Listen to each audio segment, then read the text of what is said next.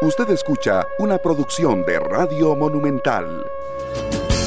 Buenos días, Costa Rica. Amanecemos con encuesta. El día de hoy es la de la Universidad de Costa Rica a través del Centro de Investigación y Estudios Políticos CIEP. Había gran expectativa sobre esta encuesta. Finalmente tenemos los datos. El candidato del Partido Progreso Social Democrático, Rodrigo Chávez, lidera la intención de voto con una diferencia de 11 puntos porcentuales sobre el candidato del Partido Liberación Nacional, José María Figueres. ¿Qué otra cosa importante? Bueno, 15% está indeciso, eso es importante también, y hay un margen de error del 3%. ¿Qué vamos a hacer con toda esta información y más? Tenerla con ustedes en unos minutos. Tenemos el análisis y las reacciones tanto de Chávez como de la, mm, el movimiento figuerista, Partido Liberación Nacional.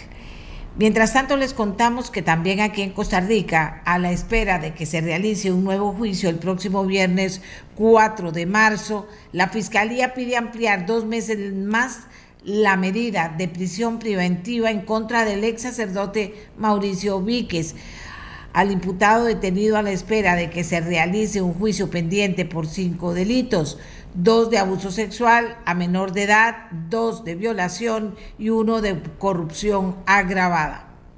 La unidad de género de la Fiscalía de Atillo pide apertura de juicio contra el entrenador de Yocasta Valle, Marco Delgado, a quien se le acusa del presunto delito de abuso sexual a tres menores de edad. De acuerdo con el Ministerio Público, los hechos habrían ocurrido entre el 2019 y el 2020 en Alajuelita, en sitios donde el imputado era entrenador de boxeo y se aprovechaba para agredir sexualmente a las víctimas, quien al momento de los hechos tenían entre 12 y 13 años de edad. Esto es información judicial. A primera hora de hoy, 2 de marzo, se aplicará el aumento de hasta 57 colones por litro de combustible. Con este nuevo incremento, los precios de los hidrocarburos en Costa Rica, oiga usted bien, alcanzan cifras récord, precios por litro nunca antes registrados en la historia de este país. Con los aumentos aprobados, los nuevos precios serán Super de 765 a 822 colones, regular de 748 a 804, diésel de 671 a 724. Información importante que también será analizada en este programa. Y por negar tercera dosis de vacuna anti-COVID a adulta mayor que perdió el carnet la Sala Cuarta condenó a la Caja Costarricense del Seguro Social. Funcionario de clínica en Tibás envió a la mujer a realizar trámite bancario para llenar formulario y así recibir la dosis. Qué completa barbaridad. Bueno, qué dicha, qué dicha que se ponen los puntos sobre las IES. Bueno, en el mundo, obviamente, Ucrania sigue en la mira en la mira de todos, eh, de todo el planeta. Apoyo casi total de los países que integran las Naciones Unidas. Quedó claro que, Cuba, Nicaragua y Venezuela son los tres países que apoyan a Rusia en este momento. Eh, claramente, cuando comenzó a hablar el representante de Rusia, se quedó queriendo ser escuchado porque se levantaron estos 140 países. Dice se levantaron, estaban ahí o no. Hubo todo un ejercicio en el que tiene que ver mucho, muchísimo, tiene que ver el nuevo mundo que vivimos digital, tiene que ver las nuevas tecnologías. Bueno, eso es para que usted lo tenga presente si quiere saber más de lo que pasó en Naciones Unidas en el día de ayer. Y como les decía, en esta edición vamos a analizar la última encuesta. En esta decisión vamos a analizar también esto de que se alcanzan las cifras récord nunca antes registradas en Costa Rica en el precio de los hidrocarburos. ¿Qué nos espera? ¿Cómo está la situación? Tenemos análisis de esta noticia y también tenemos detalles de que finalmente se aprueba, ya que se aprobó en segundo debate, la factura de crédito en el IVA. Buena noticia para muchos que la estaban esperando. También vamos a analizar y a contarles de qué se trata en detalle. Así que estamos listos, Costa Rica, ya para poder conversar sobre el tema del, de los resultados de la encuesta.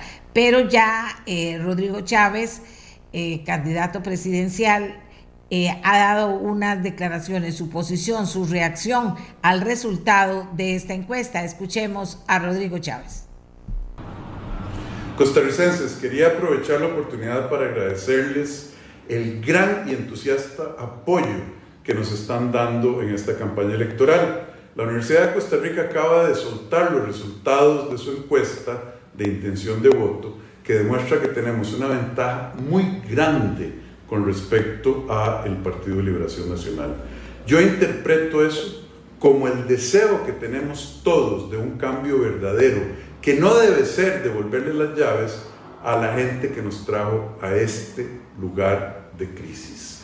Costa Rica puede y debe ser el país más feliz del mundo de nuevo podemos crear más empleos y oportunidades, podemos bajar el costo de la vida y sobre todo tenemos la obligación histórica de arrancar la corrupción de raíz y volver a vivir en una patria honesta donde vivan siempre el trabajo y la paz. Muchísimas gracias. Vamos a seguir trabajando para convencerlos que el cambio es posible y que lo vamos a lograr.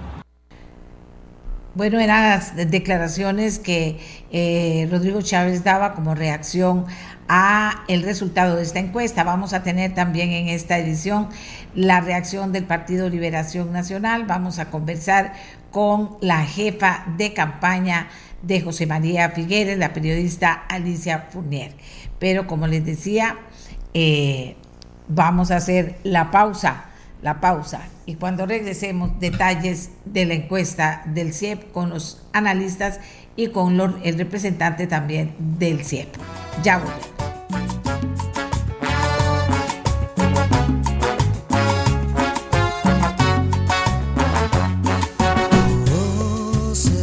fuerza que cambia.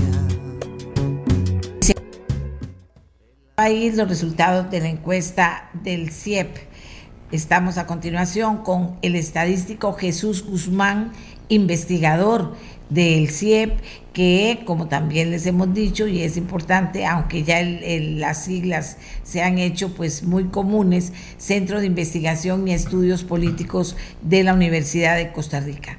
También nos van a acompañar, eh, don Jesús nos va a poner eh, los números sobre la mesa y va a ir aportando las valoraciones del CIEP, pero también nos van a acompañar Mario Quirós, asesor y consultor en investigación estratégica, y el sociólogo Jorge Rodríguez de la Universidad Latina. Además, tenemos también la reacción del Partido Liberación Nacional con la jefa de campaña José María, de José María Figueres, la periodista Alicia Fournier. Hemos escuchado ya al inicio del programa la reacción de eh, don Rodrigo Chávez, candidato presidencial que ocupa el primer lugar en los resultados de esta encuesta. Así que buenos días a nuestros invitados y de inmediato el estadístico Jesús Guzmán investigador del CIEP, nos habla de estos resultados en orden de importancia y podemos ir parando ante los resultados más importantes, escuchando el aporte de nuestros analistas y también, por supuesto, la valoración que hace don Jesús como investigador del CIEP. Así que muy buenos días a todos y don Jesús, buenos días a usted y adelante. Muy buenos días, doña Amelia. Muchísimas gracias por la invitación. Eh, sí, en este, en este estudio, eh, que es el, el, primero de cara a la segunda ronda, eh, planteamos dos o, mostramos resultados de dos estudios diferentes que se hacen de forma independiente, pero que tienen sus resultados, son complementarios. Entonces presentamos, por así decirlo, los elementos más destacados de cada uno de los estudios. Uno de ellos es un estudio que se conoce como transversal o esta muestra aleatoria en donde le preguntamos a 1.013 personas de manera que seleccionamos de forma aleatoria por teléfono celular y también presentamos algunos resultados de la muestra de panel, que este panel es esta encuesta que venimos realizando a un grupo de lectores desde el mes de octubre, en diciembre, en enero y ahora en febrero de nuevo, que nos permite ver algunos elementos interesantes y poder hacer algunos eh, o, mostrar algunos hallazgos interesantes.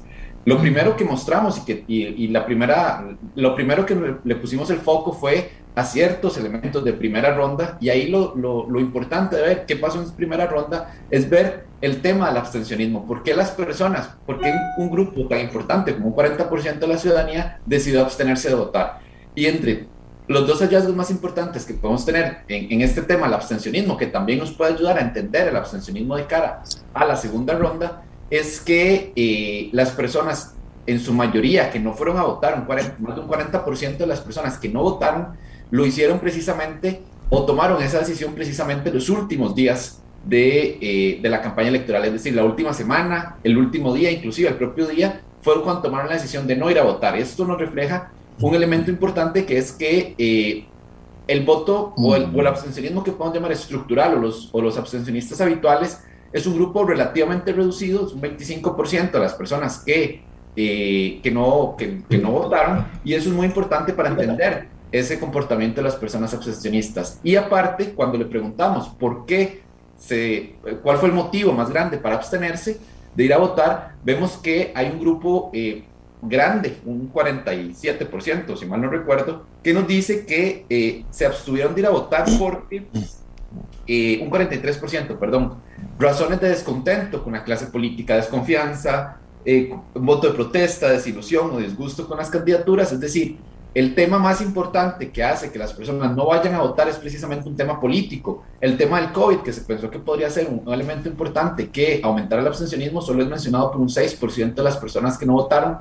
Entonces, eh, eso nos abre el panorama que lo que, lo que hace que las personas no vayan a votar en esta primera, en esta primera eh, observación eh, casi que exploratoria, el primer motivo es precisamente el tema de la desconfianza o ese, o ese desencanto que tienen las personas con las personas políticas. Eh, muchas gracias, Jesús. Don Jorge Rodríguez, ¿qué piensa usted? Muy buenos días, doña Amelia, buenos días. don Jesús y todas las personas eh, que siguen nuestra voz. Mire, yo creo que, que no deja de ser interesante. Algunas personas han hablado de sorpresa. ¿Sorpresa en qué sentido? Bueno, que hace poco menos de un mes, don José María Figueres quedaba de primero en las votaciones del 6 de febrero y ahora aparece de segundo.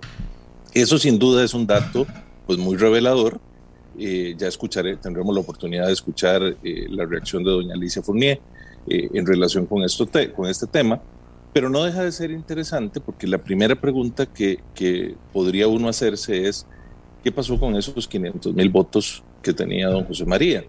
¿Significa ahora que don Rodrigo Chávez está 10 puntos por encima o que el abstencionismo va a crecer significativamente, como ocurre con frecuencia en las segundas rondas, o cómo va a ser el proceso. Entonces se abren una serie de interrogantes muy interesantes y, por supuesto, una serie de desafíos para ambas eh, direcciones de campaña en el sentido de cómo hacer para lo que hasta ahora no, no se ha logrado eh, permear esa emoción, ese interés del electorado, se logre hacer de cara a la segunda ronda. Muchas gracias a don Jorge. Eh, tenemos también a don Mario Quiroz que nos ha estado apoyando con, eh, con el análisis, esta primera parte que, plan, que pone sobre la mesa Jesús Guzmán del CIEP. ¿Qué piensa usted, don Mario? Muy buenos días, doña Amelia, eh, y muy buenos días a Jesús y a Jorge y sobre todo a todos los que nos siguen por las distintas plataformas. Yo, yo quisiera rescatar dos, dos temas que, que me salen, los primeros que me brincan de, de ver el, el, estudio del CIEP. El primero, si, bien el CIEP indica que la decepción es lo que predomina en la ciudadanía por el resultado de la primera ronda, yo, yo como soy un optimista convencido y empedernido, eh, es totalmente cierto eso que dice, pero prefiero ver el vaso medio lleno y no medio vacío. Y veo que cuando yo agrego el sentimiento positivo y negativo en cuanto al resultado de la primera ronda es casi igual un 38% manifestó un sentimiento positivo, tranquilidad, satisfacción, entusiasmo, buena representación, y sí un 37% manifestó un sentimiento negativo desilusión y molestia, y un 25% sentimiento de indiferencia. Pero, pero me quedo con que también hay un grupo grande que, y ahora lo vamos a ver con otras variables, que, está, que, que tiene un sentimiento positivo. Y lo otro, esto, esto que sí señala Jesús, que yo creo que es algo que nos tiene que llamar a la reflexión. Yo insisto que el tema del abstencionismo, de esa frontera del 40% que cruzamos, es algo que como demócratas nos tiene que llamar a la reflexión y vemos que es muy claro los resultados de esta investigación de que cuatro de cada diez costarricenses eh, manifiestan que no fueron a votar porque están distanciados, divorciados, eh, no identificados, como, como quiera uno llamarle, pero ya estamos hablando de que es casi la mitad de los costarricenses. Y eso para mí es, es, es un dato que tenemos que ponerle muchísima, muchísima atención. Muchísimas gracias, don Mario. Don Jesús, sigamos poniendo sobre la mesa los temas y valorándolos de acuerdo a la investigación realizada por CIEP. Adelante.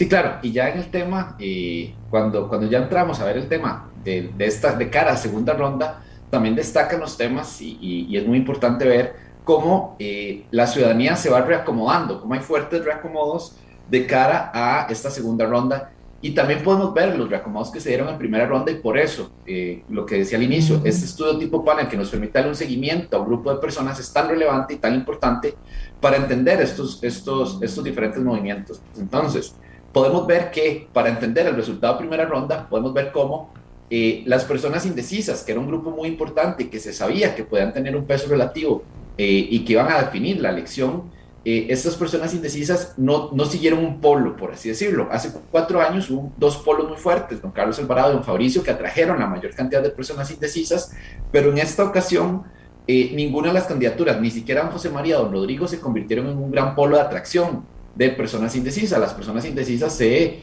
eh, movilizaron prácticamente en proporciones muy similares hacia las seis principales opciones que eh, obtuvieron un resultado mayor al, al 5% el, el pasado 6 de febrero. Donde sí hubo movimientos importantes fue en la captación de personas que estaban decididas a votar por alguna candidatura y ahí don Rodrigo logró capitalizar apoyos de personas que en algún momento apoyaron a doña Lineta, a don Eliezer eh, y a don Fabricio Alvarado. Entonces ahí hubieron movimientos importantes favorables a don Rodrigo que don José María Figueres y otras candidaturas no lograron atraer. También es importante ver eh, el movimiento que pasó eh, o, que, lo que pasó hace cuatro años ¿Qué pasó con estos votantes? Hablaba mucho de qué iba a pasar con los votantes del PAC, por ejemplo, que están eh, completamente, entre comillas, huérfanas y huérfanos, es decir, que no tenían a su candidatura, una candidatura fuerte, y si alguna de estas candidaturas iba a lograr atraer la mayor cantidad de votantes del PAC de hace cuatro años, y también el resultado es que ninguna candidatura logró atraer ese, ese gran segmento del electorado, eh, ese millón trescientos que votó por don Carlos Alvarado en segunda ronda, ninguna candidatura logró atraerlos de forma significativa. Se hablaba que por una afinidad ideológica podría ser el Frente Amplio, por algún tema vinculado más a la juventud, don Eliezer Feinza, pero ninguna de las candidaturas logró atraer de manera significativa a sus votantes del PAC, que también es algo que se pudo ver, que se pudo medir en este, en este estudio. Y ya entrar al tema que, que tanto eh, Jorge como Mario mencionaban, el tema de este, de este resultado, que, que como ya, ya, ya usted lo mencionó al principio del programa, doña Amelia, eh, Don Rodrigo Chávez obtiene un 46% de apoyos de cara a esta segunda ronda, 47% si hacemos el redondeo, y don José María un 36%.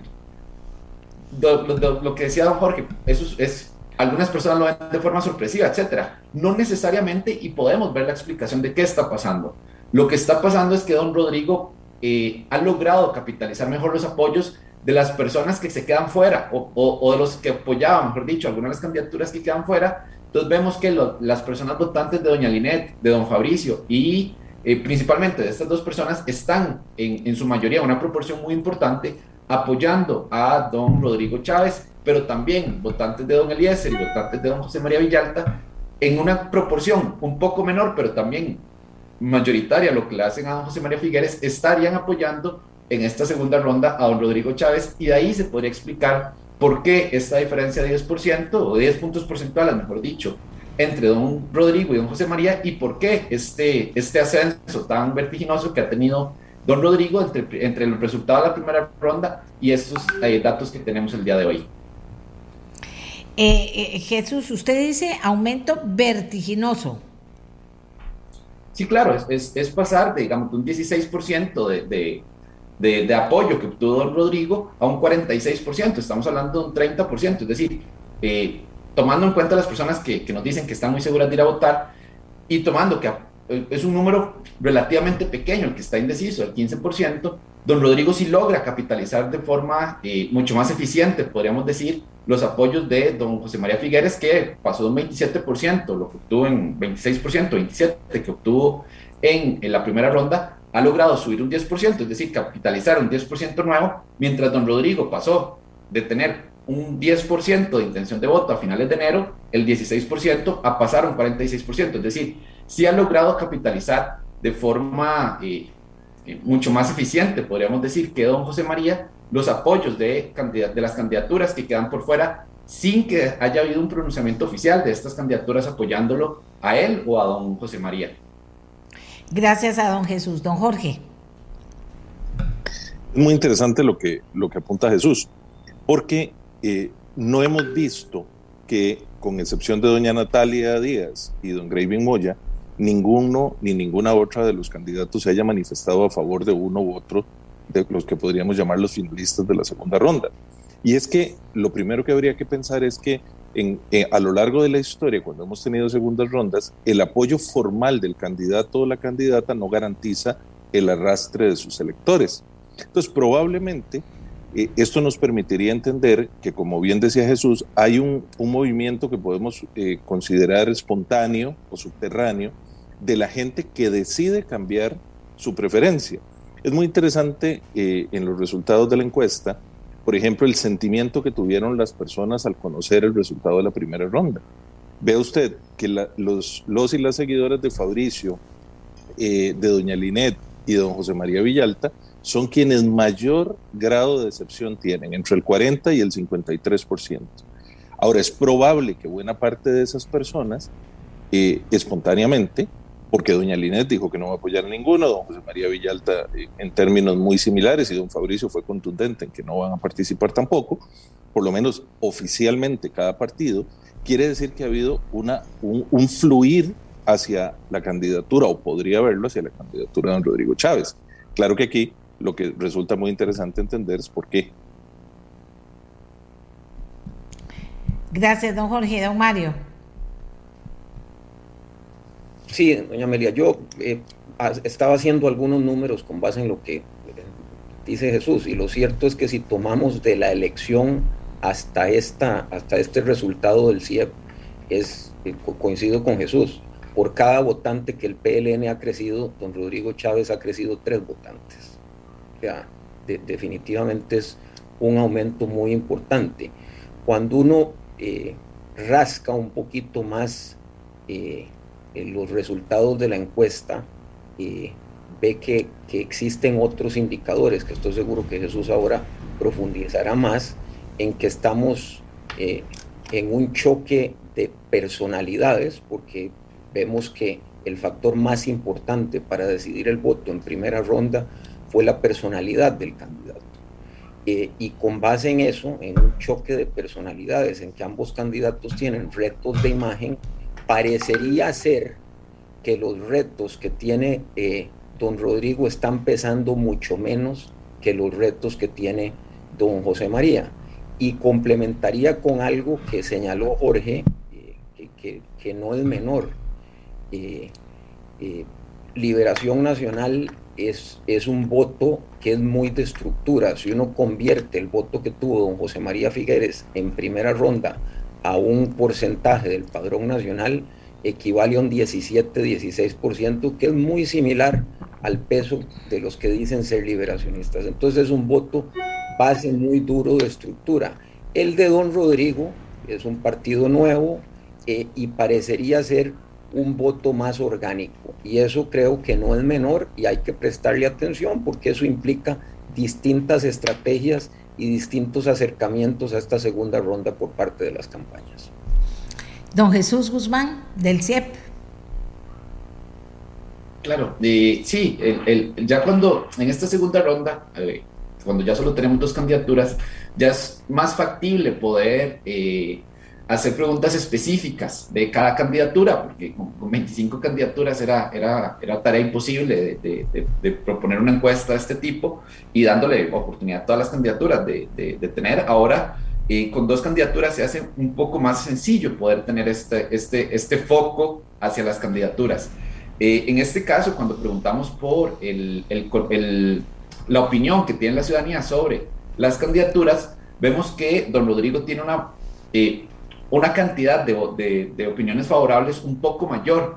Eh, un 43% de la ciudadanía tiene una opinión general favorable a, don, a don Rodrigo, mientras un 27% tiene una percepción negativa. Caso contrario pasa con don José María Figueres, donde un 30% tiene opiniones positivas pero un casi un 50, un 49% tiene una opinión negativa don José María. Eso es un tema que, eh, que podría pesar, ya, ya como lo mencionaba Mario, un 58% de las personas dicen que es más importante la personalidad sobre el partido político, pero también las personas de cara a primera ronda eh, valoraron algunos elementos como el deseo del cambio. Ese, discurso que hemos venido teniendo durante muchos años de, de, una necesidad de cambio que en 2014, con, la candidatura de Luis Guillermo y su posterior gane, el tema del cambio fue muy fuerte, pero ya luego esa, esa idea de que, el, de que el Partido de Acción Ciudadana representaba un cambio se fue diluyendo.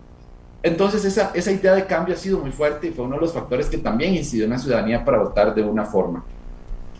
Eso aunado a estos resultados sobre el, la valoración que tienen las personas sobre las candidaturas, eh, sean positivas o negativas, también podría ser un factor de peso.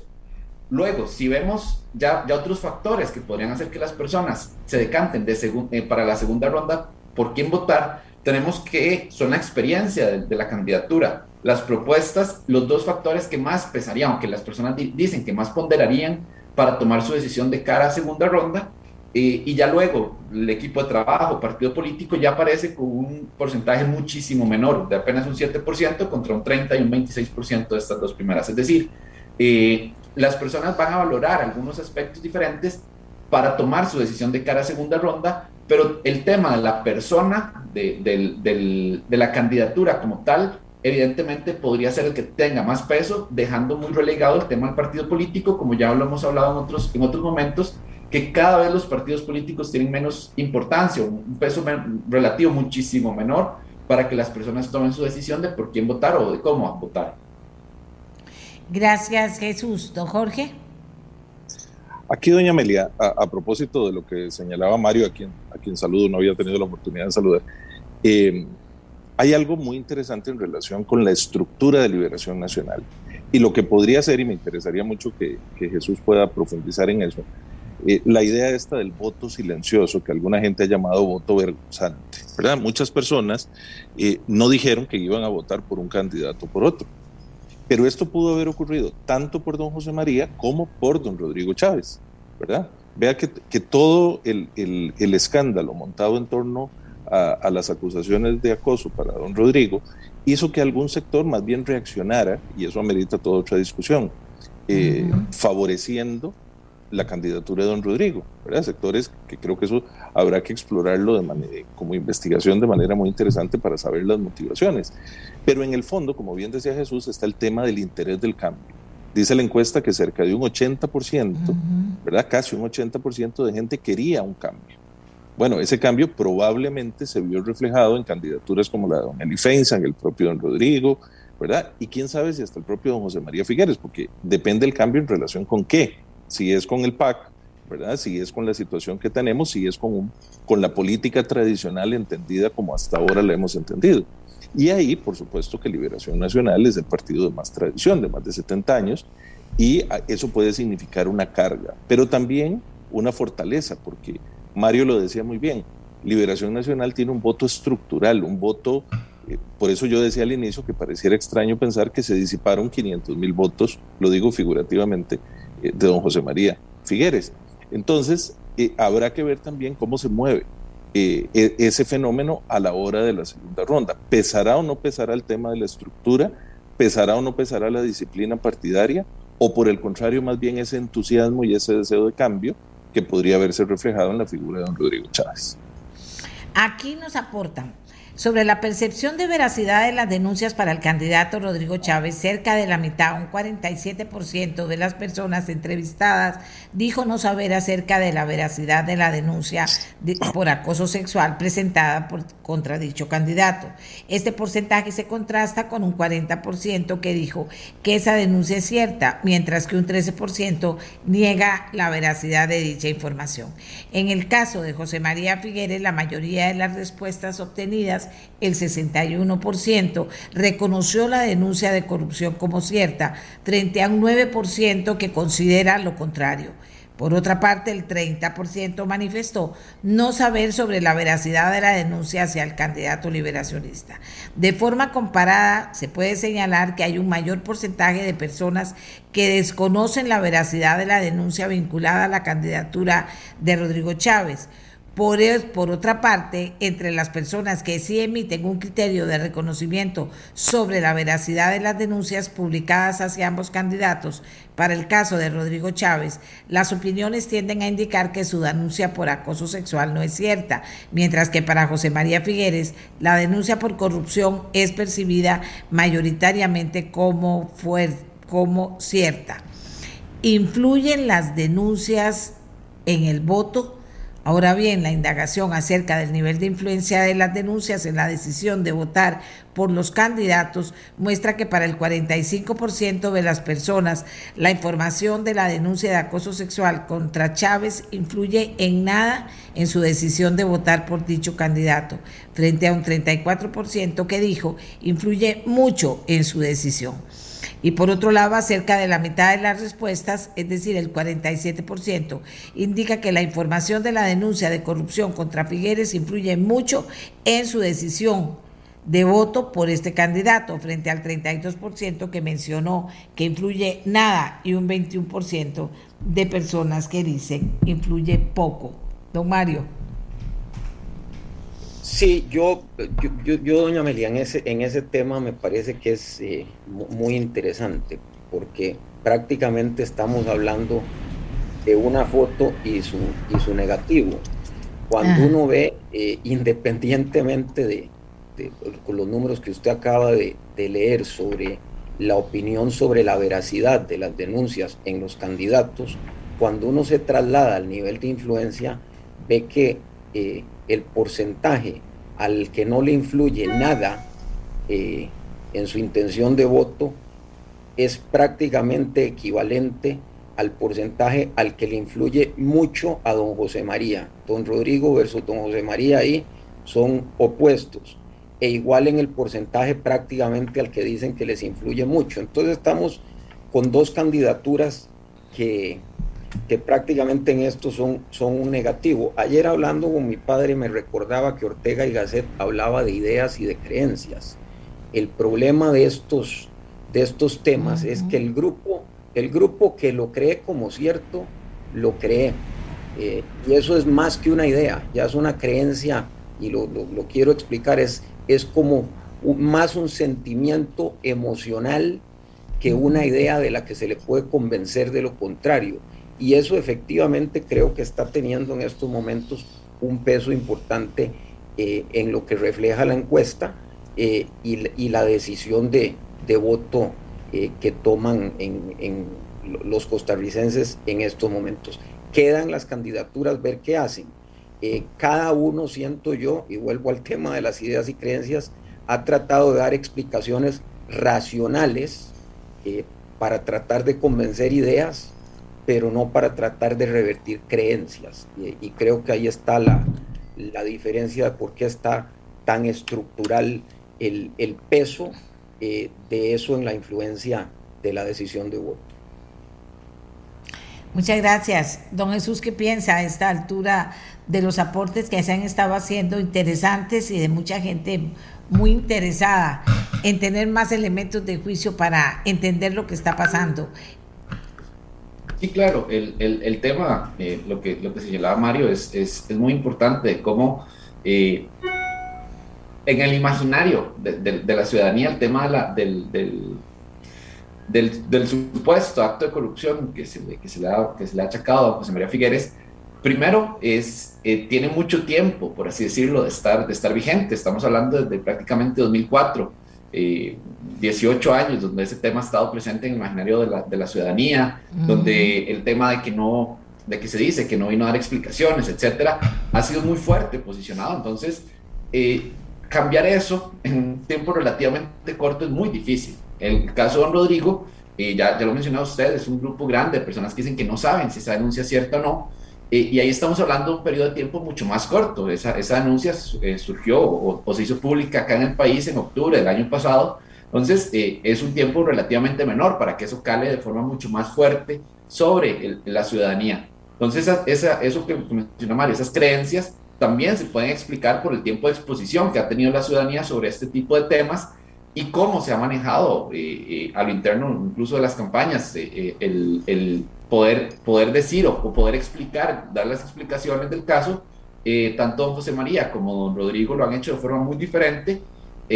Don José María ha intentado de forma racional, como mencionaba Mario, decir, no ha habido una, no hubo un llamamiento de un fiscal, no hubo eh, un juicio, no hay ninguna condena en contra de José María, lo cual es cierto desde el punto de vista de los hechos, pero no ha calado esa explicación en la ciudadanía. Más bien en la ciudadanía lo que se le reprocha a José María es que no vino en su momento a, dar las explicaciones cuando se le pidieron.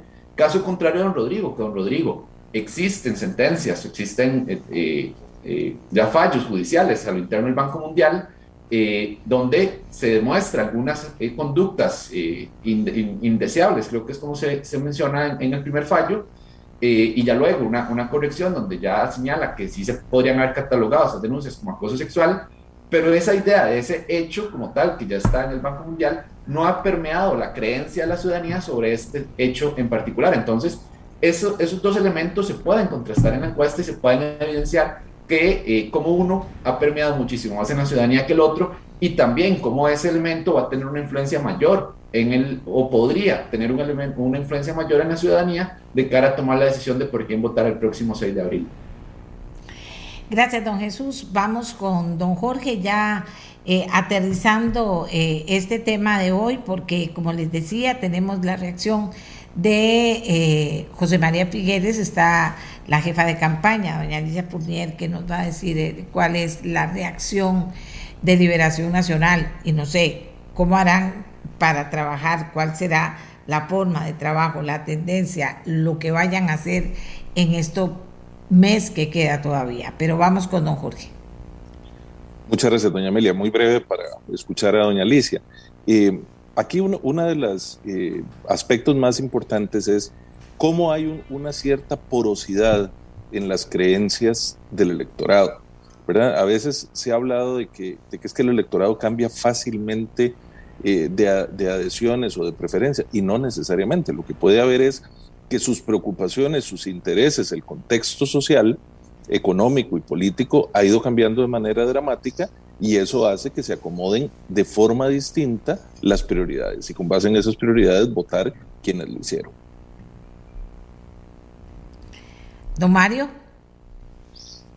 Sí, yo, yo, creo, doña Amelia, que definitivamente, como dice Jorge, lo, que estamos viendo en estas elecciones es, es, un resultado de un proceso que no es propio ni de los últimos seis meses, ni del último mes, Venimos en, hace rato en un proceso de cambio, y lo diría yo en la organización del poder en Costa Rica, que toca partidos políticos, toca empresa privada, eh, toca prensa, toca la iglesia, eh, eh, pues, en general toca muchos, y, esto que venimos viendo es un proceso de cambio que yo diría normal dentro de, de lo que venimos viendo, ¿verdad?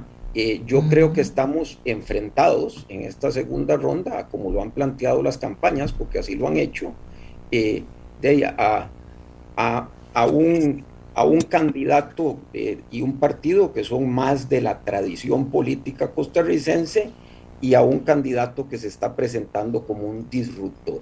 y eso nos, nos condicionará la, la dinámica de las próximas cuatro semanas que tenemos por delante.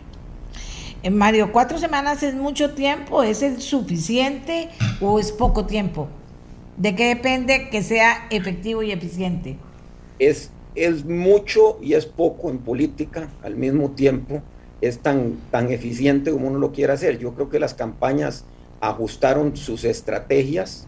Eh, a mí, yo, yo, sí llamaría la atención porque eh, hay, hay, que ver qué, qué, tanto en estas cosas, y, hay un cuadro para mí, eh, doña Amelia, que es importantísimo de esta investigación del CIET, en que prácticamente eh, miden la percepción sobre cuál de las dos candidaturas manejaría mejor distintos temas nacionales. Y para mí es muy ejemplificativo porque prácticamente salen empatados en todos los temas. y temas que, por ejemplo, Liberación Nacional ha hecho anuncios de equipos eh, eh, en, en hoteles, grupos enormes, y don Rodrigo con mucho menos casi que lo empata en la percepción de quién puede manejar mejor el tema.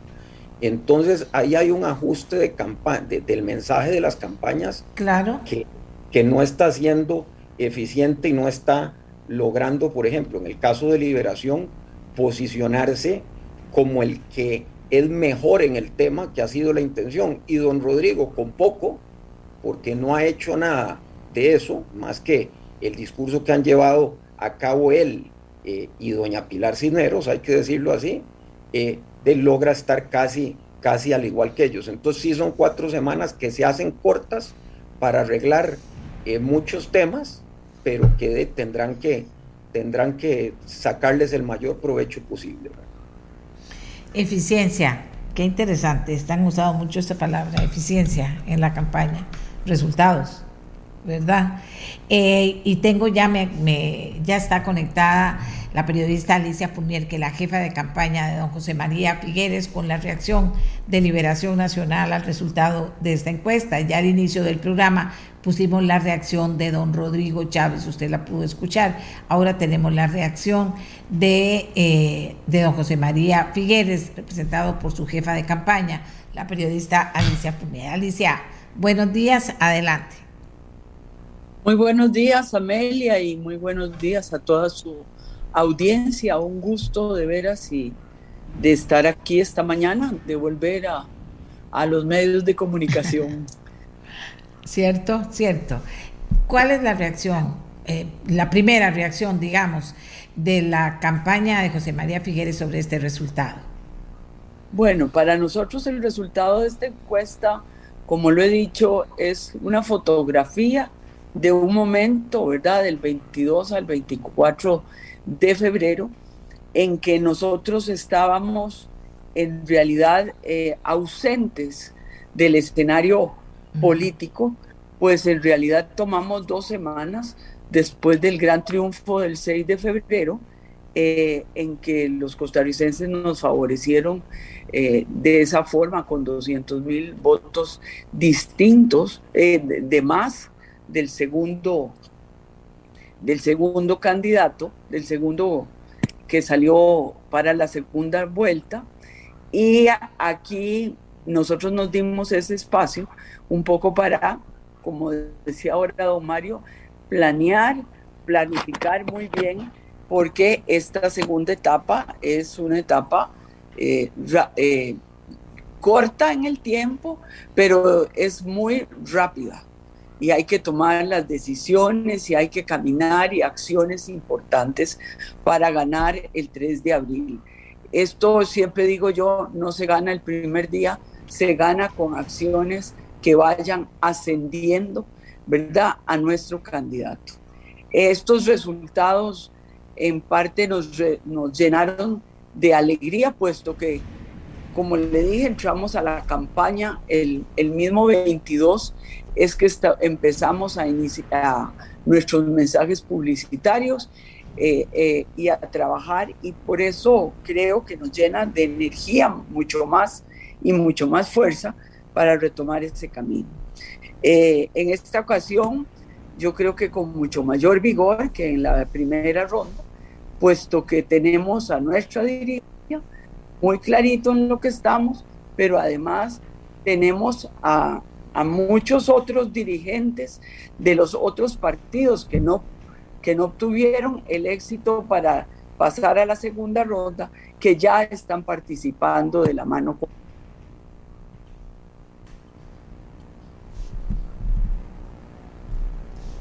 No sé, doña Amelia, si me están sí, oyendo. sí, sí, sí, te estamos oyendo perfectamente.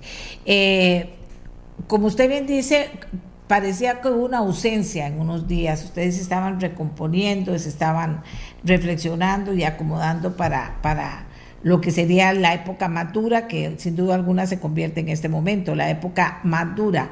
Cambios que se hayan pensado hacer fundamentales en la campaña, Alicia, para lograr más eficiencia y poder llegar donde no han llegado, porque ahora sí hay cuatro semanas y como usted bien dice, rapidito, es, una, es, es poco tiempo, es poco tiempo para eso y hay mucho trabajo eh, que, que, y mucha, mucho mensaje que esta es la pregunta, que le repito, ¿seguirán con los mismos mensajes? ¿Cambiarán? ¿Cómo veremos a la campaña y a José María Figueres en este mes? Yo pienso que ya eh, iniciamos con una nueva, eh, por decir así, una nueva imagen.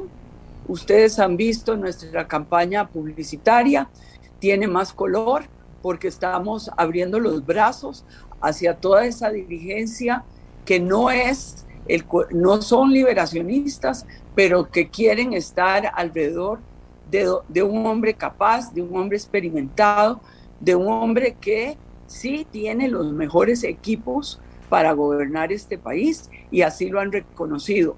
Además, un hombre muy, muy estable, muy conocedor de la realidad costarricense y por eso es que nuestra campaña es abierta, pero también tiene un corazón verde y blanco que lo tenemos muy reconocido, puesto que tuvimos un apoyo tan importante eh, del electorado en la pasada en las pasadas rondas y que creemos que ahí están también fuertemente el liberacionista que lo necesitamos también para ganar esta segunda ronda.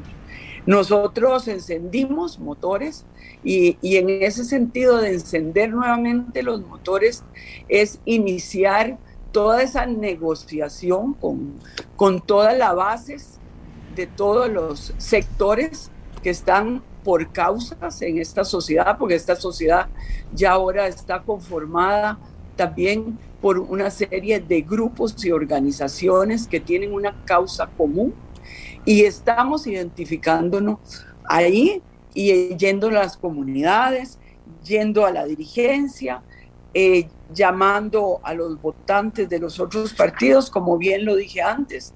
Y también queremos hacer un mensaje a los costarricenses en realidad de optimismo.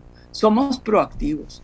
No, no necesitamos un cambio importante en el país porque necesitamos salir adelante, necesitamos dar soluciones de vivienda directas, necesitamos un cambio en nuestra educación, como lo ha dicho muy bien don José María, necesitamos también tener, eh, eh, sentirnos bien en esta sociedad, sentirnos bien en nuestra democracia, el, con la institucionalidad, ver cómo la transformamos, pero no que la destruyamos.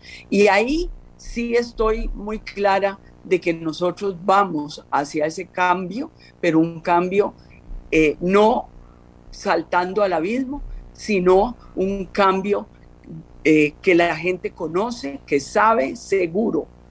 Eh, no podemos en realidad apostar nuevamente, como se apostaron hace ocho años y hace cuatro años, a algo nuevo y distinto que desconoce, que desconoce en realidad al, cómo se gobierna este país, cómo es el sector público, como ustedes lo han ido notando en estos días. Muchísimas gracias a la periodista Alicia Fournier, jefa de campaña de don José María Figueres. Un minuto para cada uno de nuestros analistas, eh, don Jorge y don Mario, en relación a lo que es la reacción de doña Alicia y lo que ha sido la reacción del el señor Chávez. Don Jorge. Muchas gracias, doña Amelia. Muy interesante ambos planteamientos particularmente ahora que, que, doña, bueno, obviamente don Rodrigo muy entusiasta, muy, muy en el sentido de vamos a ganar, y doña Alicia, por supuesto, más mesurada, eh, pero también con el optimismo del triunfo. Ahora, llama algo la atención. Eh, eh, es lógico que había que replantear la campaña, pero, y algunos de esos cambios, como el nombramiento de la misma doña Alicia, pues parecen decisiones inteligentes y oportunas. Una persona con muchísima experiencia, muy cercana al candidato. Pero ¿por qué las cosas que ahora doña Alicia plantea aún no se ven en la campaña? ¿verdad? Y eso, y eso también hay que valorarlo. O sea, eh, la, la, campaña está presentando a un don José María que evidentemente trata de tender puentes con otros sectores. alguien me decía el otro día, no, no de casualidad, ahora su corbata preferida es color naranja y las vallas incorporan el color naranja, ¿verdad? Que podría ser una casualidad o una sutileza. Pero ¿es eso suficiente? ¿verdad? Ella habla de un cambio seguro y, de, una persona que conoce, de un hombre estable. Bueno, pero eso pareciera no estarse trasladando en la campaña. Y la pregunta de fondo es, ¿es suficiente, es suficiente tener en el, eh, es esta presentación para que don José María pueda traer los, los candidatos, perdón, los votos de otros candidatos?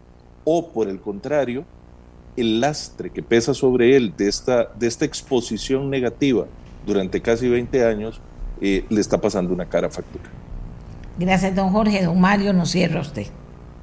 Gracias, María. Yo creo que, bueno, estamos ante do, dos estrategias distintas y que de alguna manera resulta normal el realineamiento que se tuvo que dar a la hacia, cara hacia la segunda ronda. En el caso de don José María, tenía que pasar obviamente de un voto, como hemos hablado, estructural, muy verde y blanco, a ver cómo pesca en otras aguas más allá del, del Partido Liberación Nacional, eh, mientras que don Rodrigo, que se presentó con un discurso más disruptivo, más bien ahora tiene que ver cómo pesca incluso en, en sectores que, digámoslo, pueden ser un, poco más tradicionales. Eh, la, las reacciones eh, que, se han tenido, yo creo, de las campañas en este mes que llevamos, creo que es normal.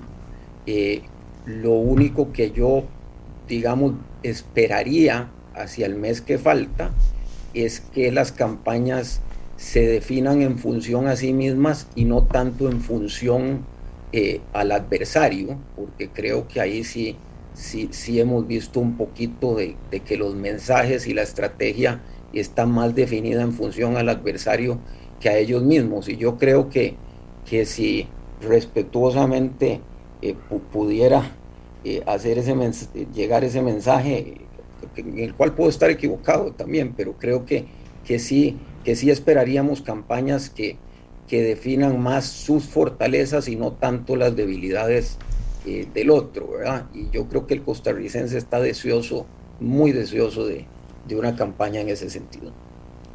Muchísimas gracias a todos los participantes, al, al CIEP a Jesús Guzmán, eh, eh, estadístico e investigador del CIEP, que nos, que nos, que valoró y nos puso sobre la mesa los datos más importantes de esta encuesta, sin duda alguna a don Mario Quiroz y a don Jorge Rodríguez, analistas que nos están acompañando en estos programas que hacemos para eh, analizar lo que está pasando con las encuestas y por supuesto a la periodista Alicia Fournier, jefa de campaña de don José María Figueres, agradeciendo también el, el video que mandó don Rodrigo Chávez con su posición eh, sobre el resultado de esta encuesta. Vamos a hacer, eh, gracias a todos, vamos a hacer una pausa y cuando regresemos otra bomba. ¿La bomba cuál es? La bomba es, señoras y señores, el precio de la gasolina, cómo ha subido cifras récord por primera vez en la historia de Costa Rica, lo que nos tiene que preocupar, no nos tiene que preocupar qué es lo que está pasando, esto se puede resolver, Ucrania y la guerra lo van a lo van a hacer más serio todavía o la especulación que generan estas cosas lo van a hacer más serio todavía, no sé, pero tengo a alguien que sabe mucho que vamos a con, con quien vamos a conversar, a quien le queremos hacer estas preguntas, ¿por qué? Porque no es poquita cosa lo que pasa a partir de hoy con este aumento récord, con este aumento que se da por primera vez en esa dimensión en la historia de Costa Rica. para ponerlo así de dramático. Hacemos la pausa y venimos. Nos acompaña el economista Denis Meléndez al regreso, ex regulador de los servicios públicos con conocimiento del tema y nos ubica en el tema. Ya volvemos. Señores, a primera hora de hoy, miércoles 2 de marzo, se aplica un aumento de hasta 57 colones en el litro de los combustibles. Con este nuevo incremento, los precios de los hidrocarburos en Costa Rica alcanzan cifras récord, precios por litro nunca antes registrados en el país. Le pedí a don Denis Meléndez, porque esto pareciera que es una nota y nada más, no, es una nota, una nota importante, una noticia importante porque en el país ha habido la discusión de que si paralizamos eh, eh, el tema del impuesto, de que si lo bajamos, de que si lo paramos, de que si damos 100 colones, rebajamos 100 colones. Han habido posiciones diferentes en relación a esto. Y por otro lado está el tema siempre de que, bueno, de ahí, ahí está la guerra y ahí está lo que pasa en Ucrania y esto no, y, sube el, barril del crudo y esto pareciera que se seguirá dando. ¿Cómo lo ve don Denis, que no solo es economista, sino un hombre inteligente? Además, conoce muy bien lo que, lo que significa servicios públicos e impacto de este tipo de, de situaciones en ellos también. Don Denis, buenos días. Gracias por decirnos que sí, que nos iba a acompañar esta mañana. Buenos días, doña Amelia. Mucho gusto estar de nuevo por acá. Lástima eh, que sea para hablar de un tema tan álgido como este, de lo que está sucediendo con los precios de los combustibles y sobre todo lo que está pasando en el mundo con los temas de referentes al, precio del petróleo. Eh, evidentemente la gente siempre que ocurre una situación de estas enfoca sus eh, tambores de guerra contra Recope y contra la Arecep particularmente. Evidentemente el, el famoso impuesto que pesa sobre los combustibles hace que la situación se vea todavía peor. Pero sí, evidentemente en estos casos estamos hablando de que si uno se pusiera a hacer eh, modificaciones tanto en lo que tiene que ver con recope como en los métodos de regulación, habría ahí algún espacio para que los precios fueran un poco menores. Pero no seamos tan eh, ilusos de pensar que eso podría ser suficiente para evitarnos que estas situaciones que están pasando en el mundo nos, eh, se nos aliviarían eh, sustancialmente en los precios actuales. Eh, lo que estamos viendo en estos momentos con ese aumento desproporcionado en los precios de los combustibles es básicamente lo que ha venido sucediendo con los precios internacionales del petróleo hasta hace aproximadamente un mes. Y vean que durante los últimos eh, días, las últimas semanas, lo que hemos visto es que los precios internacionales han venido subiendo. Todavía estos precios que se están registrando en este momento en las estaciones de servicio que empiezan a regir hoy, eh, corresponde a lo que sucedió hace un mes, hace 22 días, consecuentemente no ha registrado lo peor que vamos viviendo hasta este momento. Todavía los precios andaban alrededor de 90, perdón, 90 dólares el barril de crudo eh, Brent. Eh, en estos momentos ese crudo en los mercados internacionales ya superó los 100 dólares, que era una barrera psicológica establecida desde hace mucho tiempo, ya vamos por 107 dólares el barril. O sea que nos falta todavía un ajuste muchísimo más fuerte en los precios que vienen de los combustibles. Eh, ¿Qué podemos hacer ante eso? Bueno, básicamente pues es bastante poco. Habría algunas medidas de emergencia que podrían adoptarse, como hacer algo con el impuesto, pero esto se toma su tiempo y requiere una discusión más amplia. Pero sí, lo que estamos viendo en estos momentos es consecuencia de lo que está sucediendo en el panorama internacional. Y vean que en estos momentos el precio del petróleo ya superó los 107 dólares el barril sin que haya ocurrido absolutamente ningún fenómeno de carácter real. Es decir, todavía no ha habido ruptura de un oleoducto, no ha habido suspensión en la producción en ninguna parte del mundo, no ha habido todavía el cierre de las exportaciones de petróleo de Rusia a Europa ni nada de esto. Es simplemente de carácter especulativo. Y la gente tiene que entender muy bien eso de que lo que pase en términos de expectativas en los mercados, al final de cuentas tiene efectos reales. Y los efectos reales los estamos viendo en este momento. Y tengamos en cuenta esto eh, que estamos viendo hoy, probablemente lo vamos a ver eh, repetirse dentro de poco y todavía a niveles más altos. Sí, donde dice un poco también la expectativa es, bueno, ya vemos que esto va para arriba, para decirlo eh, coloquialmente, vemos que esto va para arriba. Eh, hasta dónde puede llegar tampoco lo sabemos, ni hasta dónde puede llegar la especulación, porque finalmente la especulación a quién le sirve, don Denis, esas cuestiones especulativas tan fuertes. Mire, en realidad eh, la especulación es simplemente las, lo que se imaginan los agentes que operan en estos mercados, es decir, los compradores de petróleo y los vendedores de petróleo, es lo que se imaginan que va a pasar con el precio. Evidentemente, si yo tengo expectativa, si yo estoy produciendo, digamos, arroz y tengo la expectativa de que por alguna razón el arroz va a escasear y va a subir el precio, pues yo como productor lo que haré sería tratar de esperar a vender mi producto más adelante. Y lo mismo pasa, e incluso eh, a mayor escala, con un bien como el petróleo, que simplemente uno puede tomar la decisión de si mantenerlo en el subsuelo o si sacarlo de una vez a la venta. En estos casos eh, sucede lo mismo. Entonces, eh, últimamente en la campaña política se habló de una posibilidad y es que Recope opere en los mercados internacionales de futuro. Bueno, los mercados internacionales de futuro consisten en comprar hoy el combustible eh, al precio que está establecido hoy y no esperarse hasta que se den los resultados y el precio suba y lo tengamos que comprar más caro. Eso es una especulación pura y simple, que al final de cuentas nos puede llegar a pasar que nosotros compramos hoy a 107 dólares el barril y resulta que mañana o pasado eh, Rusia decide que no va a seguir adelante con su invasión, las cosas se calman y el petróleo se vuelve a 90 eh, dólares el barril. Bueno, en un caso como ese, nosotros como especuladores podemos tener una gran pérdida.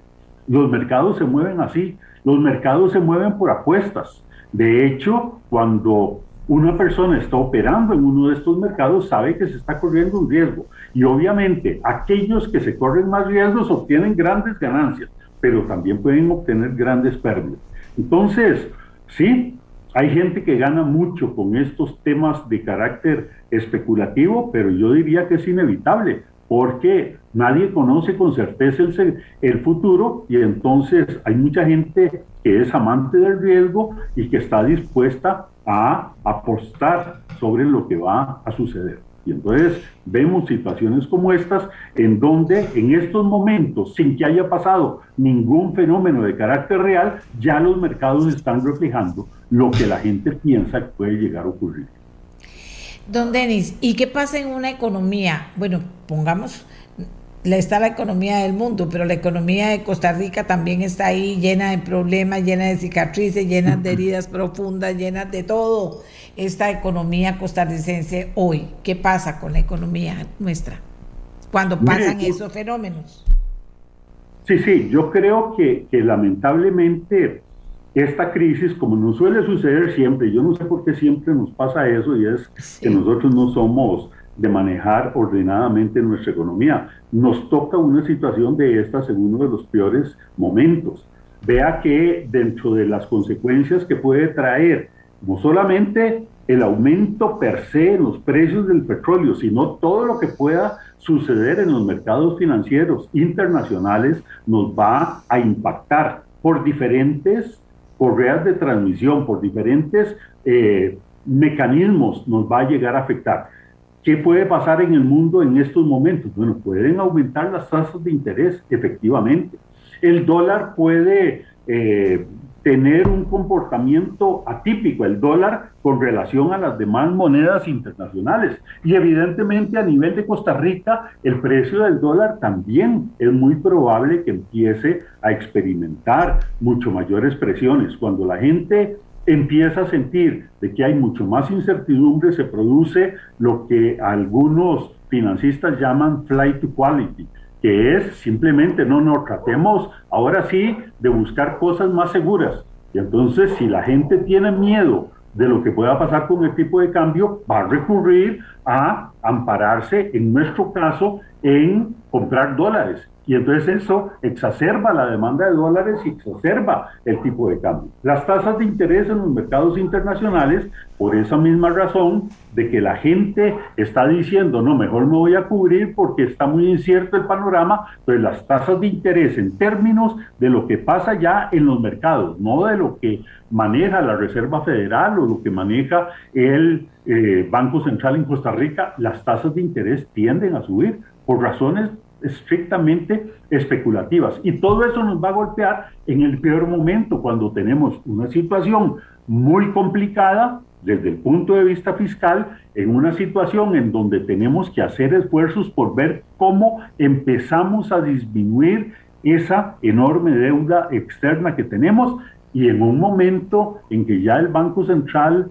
eh, está en una situación en que las reservas monetarias internacionales se han reducido sustancialmente. Yo recuerdo hace unos dos años que hubo toda una discusión de que por qué el Banco Central tenía todas esas reservas acumuladas, que por qué en vez de pedir el préstamo con el Fondo Monetario Internacional no utilizábamos las reservas ahí almacenadas. Bueno, se dio razones de por qué eso era inconveniente o no, pero lo cierto es que el Banco Central ha utilizado la mayor parte de sus reservas sosteniendo el tipo de cambio a los niveles en que los tenemos en este momento.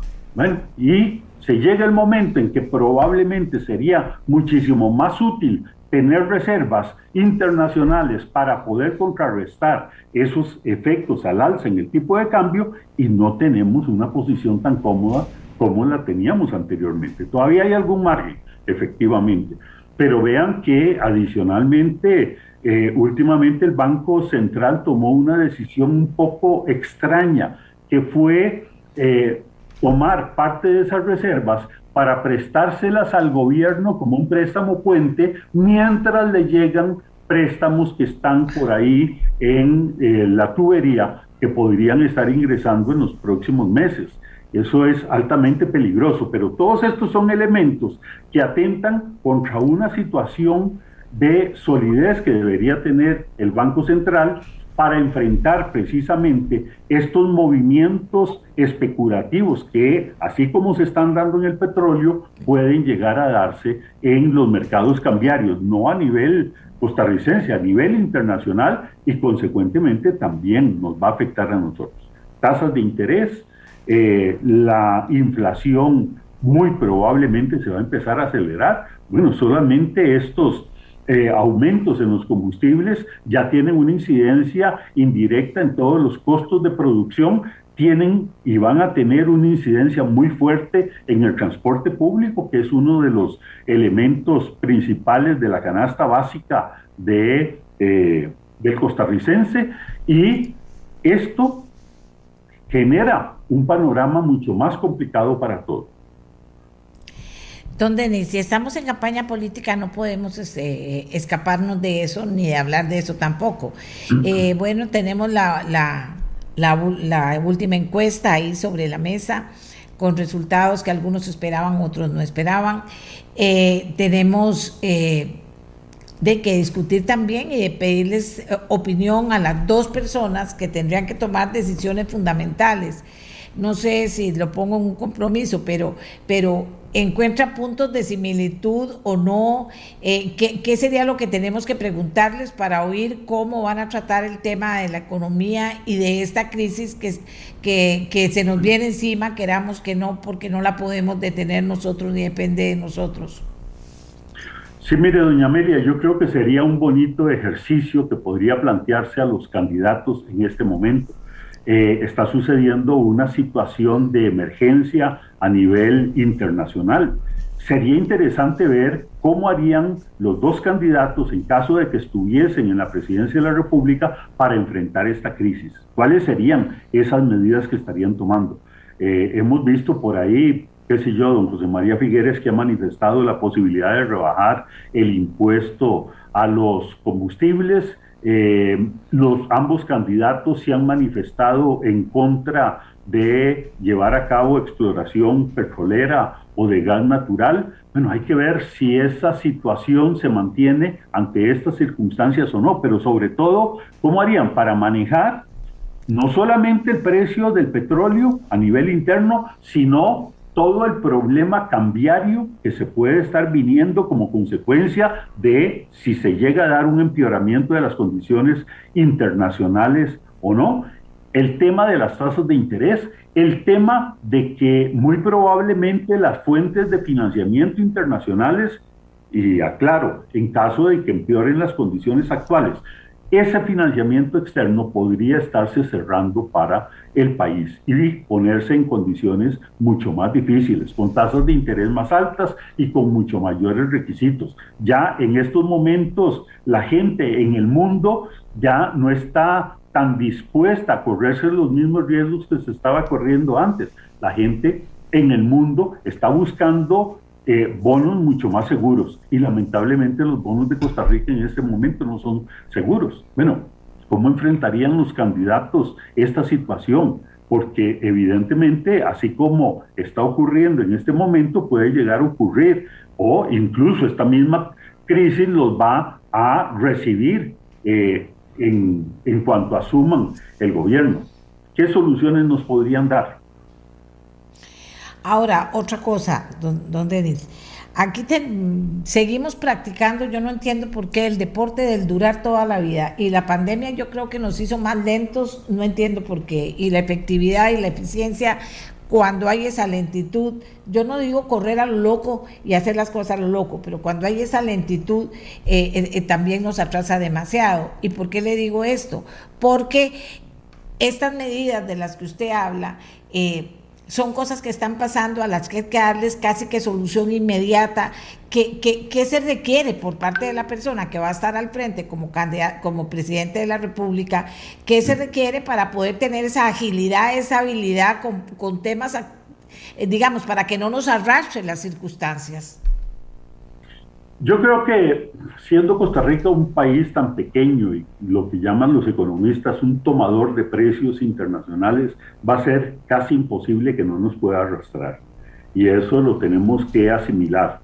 Lo que podemos hacer a nivel interno es tratar de amortiguar los efectos. En estos momentos la situación que tenemos es que a nivel interno la situación eh, está planteada de manera que no solamente podemos amortiguar lo que pasa en el mundo, perdón, no podemos amortiguar lo que pasa en el mundo, sino por el contrario, con la situación interna lo podemos multiplicar, lo podemos ampliar esos, esos efectos. Efectivamente, esto debería ser una enseñanza que yo diría no solamente los políticos, el costarricense no está acostumbrado a ser previsor, eh, deberíamos empezar a ver cómo hacemos para crear políticas de largo plazo para poder enfrentar estas situaciones. Yo recuerdo, ya, yo soy un poquito viejito, eh, en la, a principios de los años, eh, a ver, 70, eh, que Recope fijaba los precios de acuerdo con las, lo, que, lo que le costaban los precios internacionales y simplemente el gobierno se los aprobaba. Me parece que en aquel entonces se insinuó algo que muy probablemente si lo hubieran manejado bien hubiese sido un mecanismo interesante, que fue crear fondos de reserva con base en los precios de los combustibles cuando los combustibles estaban bajos.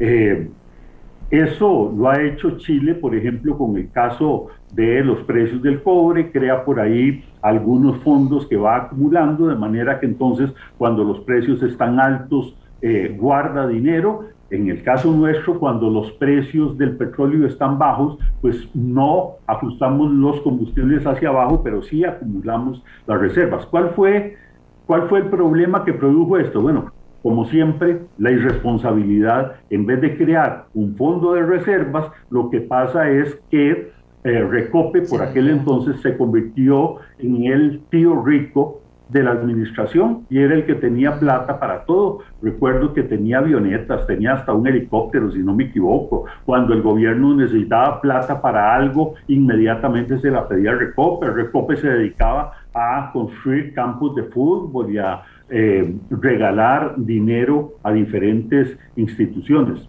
Lógicamente eso es muy del costarricense, pero cosas como estas sí las podríamos empezar a implementar hacia futuro. Eso sí, necesitamos una gran dosis de responsabilidad que no sé de dónde la vamos a sacar para no caer en esos mismos errores, porque resulta que si hay por ahí un fondo, en cualquier momento los diputados dicen, no, pero es que cojamos la plata de ese fondo porque le estamos necesitando para otra cosa.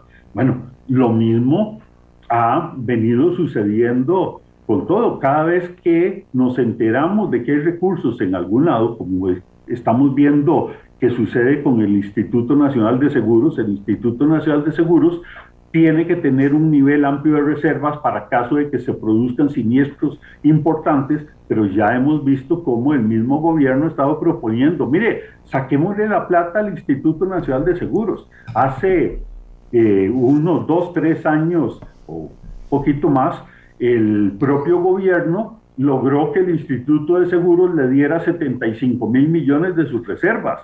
Bueno, eso es precisamente una falta de visión de que este tipo de fenómenos pueden ocurrir y de hecho ocurren y que hay que estar preparados para eso. Costa Rica no está acostumbrada a eso. De hecho, eh, lo vemos con las propias reservas internacionales. Cuando teníamos aquel nivel tan elevado de reservas internacionales, la gente gritaba, no, no, no, no, pero es que usemos esas reservas para eh, financiar viviendas, utilicemos esas reservas para eh, el gasto público, no pensando precisamente que reservas internacionales es una manera de asegurarnos una relativa estabilidad en el tipo de cambio. En este momento no tenemos eso, pero sí hay que hacerlo. Yo creo que los costarricenses deberíamos entrar en esa disciplina de ver las cosas en el mediano y en el largo plazo y no pensar solamente en el momento presente.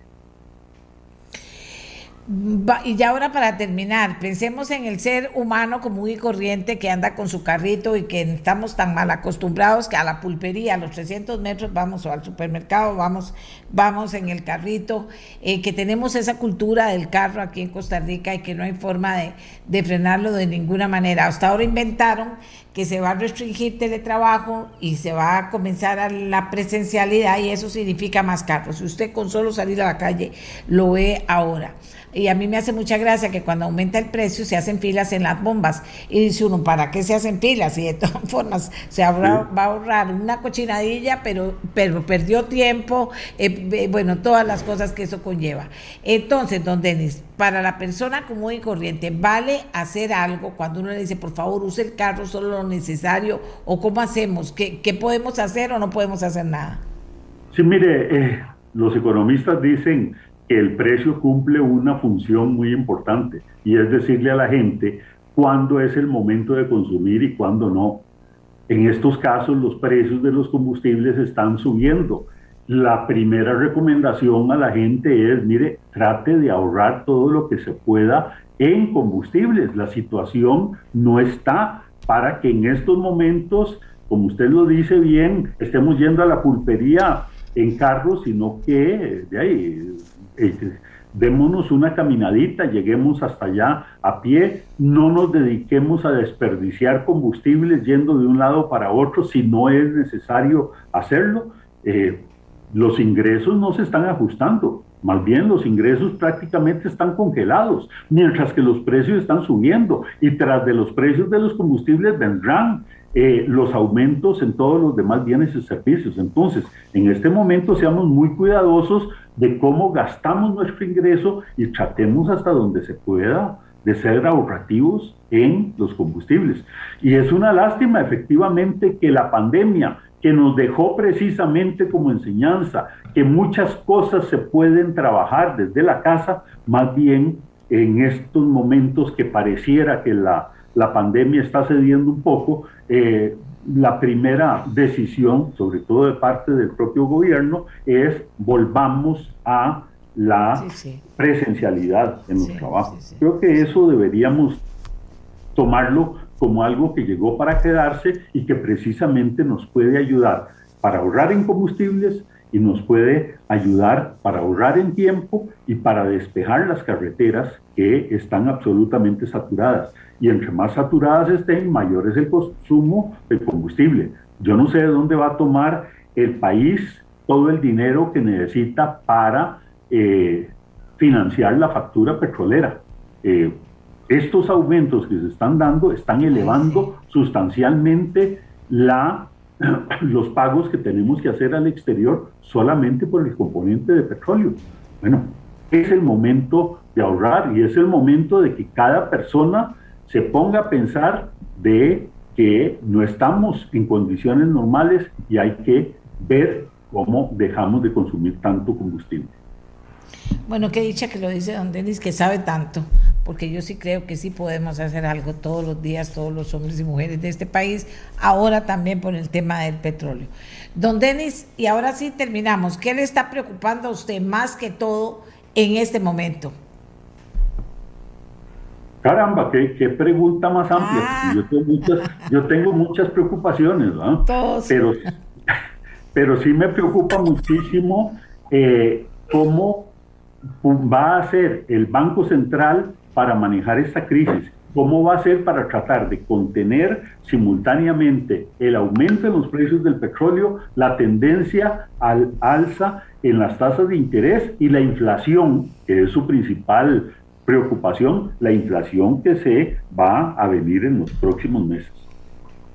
Eso para hablar en términos económicos, pero, pero bueno, me preocupa en términos políticos muchas cosas, ¿verdad? Pero sobre todo si los costarricenses efectivamente están dispuestos a eh, pedirle a los nuevos gobernantes que efectivamente sean responsables.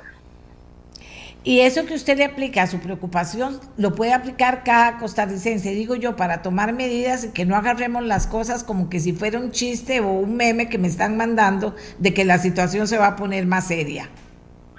Sí, yo creo que, yo creo que, en esto a todos nos hace falta mayor grado de educación, de pensar que las cosas no eh, pueden tomarse a la ligera y hay que tomarlas muy en serio. Eh, cada vez que pasa algo, la gente inmediatamente reacciona yéndose en contra del gobierno, cuando a veces no necesariamente es en contra del gobierno que deberíamos estar, achacándole culpas a quien no tiene la culpa de lo que puede estar, estar sucediendo y sobre todo asumir que los problemas que se están dando son ocasionados por todos nosotros y no solamente por una élite que nos gobierna.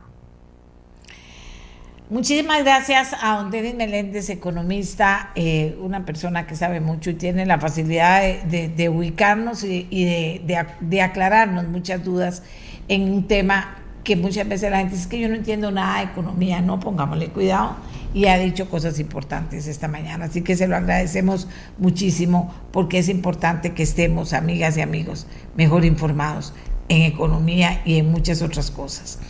Eh, gracias, don Denis. El ejército ruso afirmó hoy que tomó el control de la ciudad de Gerson en el sur de Ucrania, al iniciarse el séptimo día de la invasión lanzada por Moscú contra el país vecino.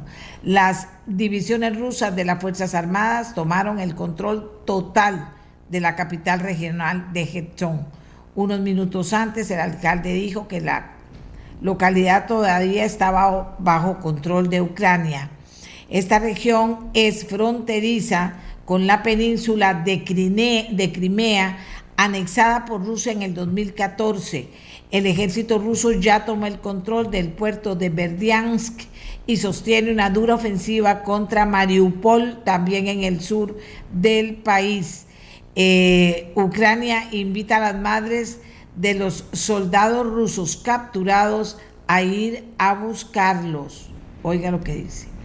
Unos 836 mil personas huyeron de Ucrania desde el inicio de la invasión rusa, dice las Naciones Unidas. Rusia dispuesta a reanudar negociaciones con Ucrania este miércoles por la noche. Todo eso tiene que ver con el conflicto en Ucrania en, perdón, en las últimas horas. Ahora hagamos una pausa porque tal como les anuncié al principio del programa, cuando le digo no, saque tiempo para estar conectados con nosotros hoy, porque van a pasar cosas interesantes con las voces invitadas a este programa. Y las voces invitadas a este programa nos van a hablar también de el IVA. Atención, el IVA. Ayer se aprobó en segundo debate el proyecto de ley que crea la factura de crédito en el IVA que crea la factura de crédito en el IVA y establece hasta 90 días para pagarlo. ¿Qué significa esto? ¿Cómo lo entiendo? ¿Cómo me ayuda? Porque es una ayuda o no. Bueno, es, digo yo que sí, que es importante. Y entonces nosotros vamos a conversar sobre el tema con el diputado proponente. Hagamos la pausa y ya regresamos.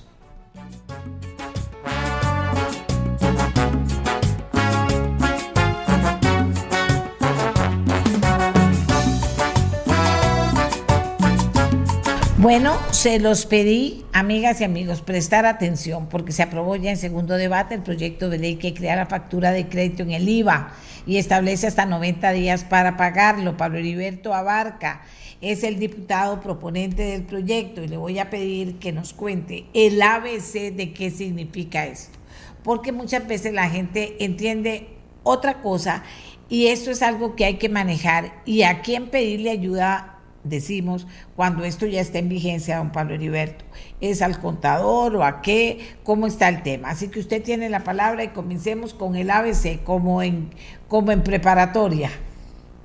Muchas gracias, doña Amelia. Un gusto saludarla a usted y saludarle a los costarricenses. Y bueno, creo que esto es una muy buena noticia. Efectivamente, creo que va a implicar un trabajo con el contador y con el, y con el manejo, digamos, del flujo de caja de la empresa porque hoy usted tiene que financiarle al gobierno o a, su cliente más bien, tiene que financiarle el pago del IVA si es que usted no le paga de contado. Y eso fue una figura que se, digamos, dejó de usar en la transformación del impuesto de ventas al, al IVA y bueno, tiene una afectación para las pequeñas y las medianas empresas. Ahí Hacienda ayer hizo un drama con que esto iba a implicar un costo humano y financiero. Eh, sí va a implicar un costo de que hay que llevar un auxiliar de este tema para poder liquidarlo cuando a usted le paguen la factura antes de esos 90 días, si es que sucede, eh, y eh, ese auxiliar es mucho menos costoso, a mi juicio, que usted tener que financiarle a su cliente el IVA, sobre todo si son facturas, eh, digamos, importantes, pero además en este momento en que la pandemia apenas ha empezado a aflojar, y que los flujos de caja de las empresas están absolutamente comprometidos, pues obviamente esto es una gran ayuda para que usted tenga la posibilidad de generar la factura, tramitar su pago y no pagar el IVA hasta que el cliente le haya pagado. Eh, eso va a implicar que usted tenga un acomodo en el flujo de caja, que el gobierno también tenga que hacer un acomodo en el flujo de caja y que le permita digamos, un, un, manejo de liquidez mucho más fácil para las personas.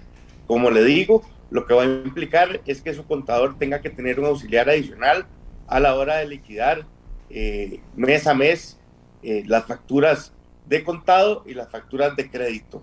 De esta forma, de una manera, eh, digamos, en, en principio la iniciativa era cuando se pagara la factura. Eso podría implicar que se diera evasión. Por eso se establecieron 90 días. Y entonces hay que negociar con los proveedores, con los clientes, para que usted eh, en esos 90 días pueda tener certeza de que le van a pagar y que al segundo mes o al tercer mes usted introduce dentro de su liquidación del IVA esa factura, la, la compensa o la, la, liquida pues y, y, la paga.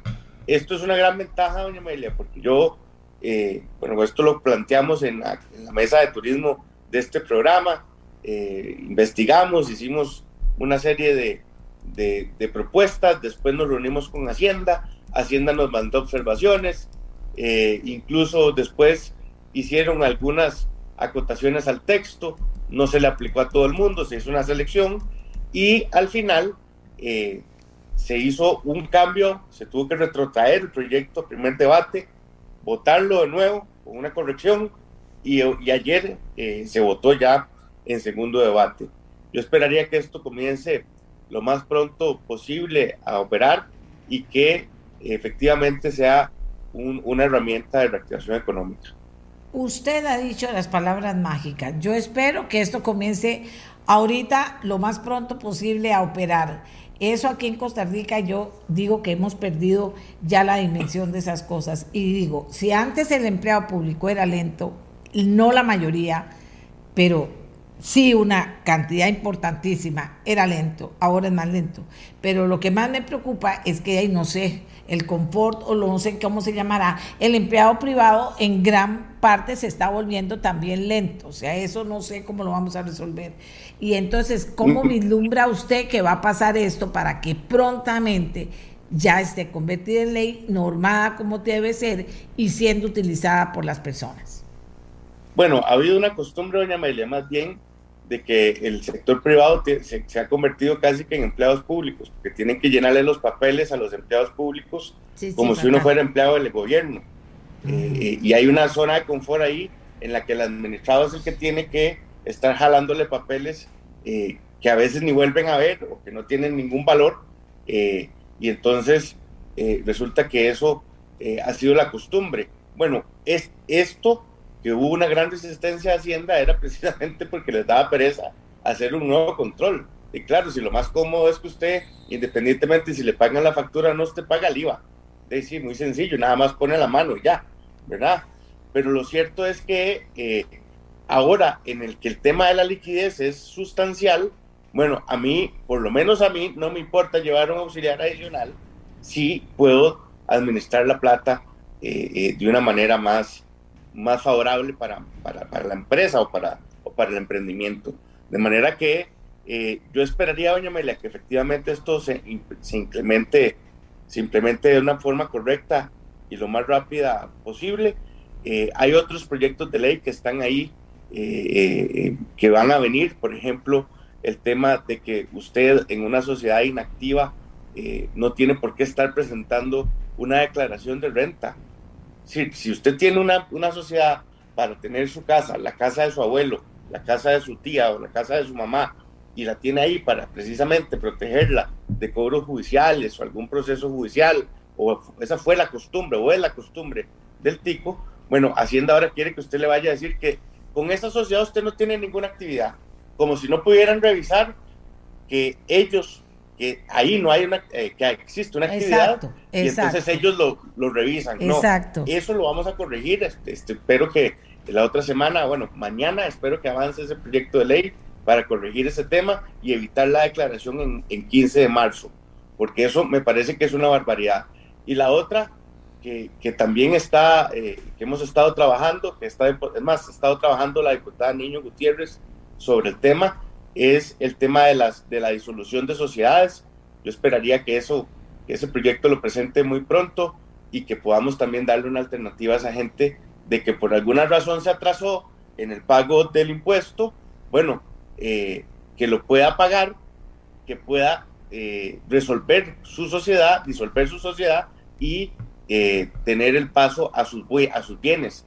Esas sociedades que fueron disueltas hoy no tienen, o digamos, tienen bienes a su nombre y no pueden usarse, no pueden, están en una, en el aire, quedaron ahí en el limbo. Bueno, eso hay que resolverlo, porque no puede ser que usted pierda sus bienes o que, o que no los pueda usar o no los pueda traspasar. Y bueno, si tiene que pagar una multa, que la pague, eh, porque efectivamente usted no pagó la multa, el, el impuesto.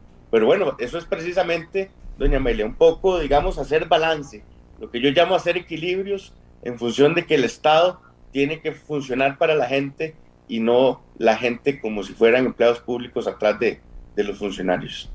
Pero qué dicha que usted ve esas cosas prácticas que, que porque yo no sé quién gana con eso, pierde la persona el tiempo. Ah, bueno, y ojalá le pongan un timbre, porque hasta ahí llegamos, ¿verdad?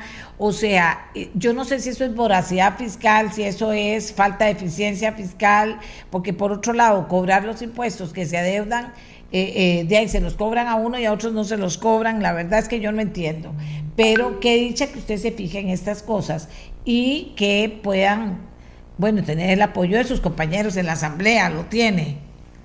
No, yo creo que hay, doña Mela, hay una conciencia importante de los diputados y diputadas en, el tema de, de, hacer estos, estos, digamos, estas ayuditas a la gente, ¿verdad? Así lo, así lo hicimos cuando hicimos la moratoria al registro accionistas, así lo hicimos cuando hicimos la moratoria al IVA, que nadie sabía cómo se liquidaba, que nadie sabía cuáles eran las declaraciones. De hecho, no sé si usted recuerda, pero esto es importante que la gente lo recuerde, cuando se, cuando se hizo la modificación al IVA, eh, había seis meses para implementarlo, hasta faltando 22 días sacaron el reglamento para, para entender cómo era que se liquidaba el IVA, y ahí, obviamente la gente no entendía. Bueno, la Asamblea Legislativa actuó eh, de una manera eh, eh, rápida. Nosotros presentamos una moratoria, fue acogida por los compañeros y sacamos moratorias en este tema, porque precisamente lo que ocupamos es un, tema más de educación fiscal, doña Amelia. aquí la gente es experta en evadir, pero precisamente es porque se va. Hay alguna costumbre en ese entendido, porque es muy complicado, doña Amelia. Hay que sacar yo, a mí me hace gracia con mi hermana, porque mi hermana cada vez que se reúne con el contador sale, se le, se le agota toda la inteligencia emocional y se va a dormir a las 7 de la noche, ¿verdad? Porque se, desgasta tanto, porque es mucho a la cosa que hay que hacer para sostener. y cada vez, Pablo Heriberto, cada vez es más.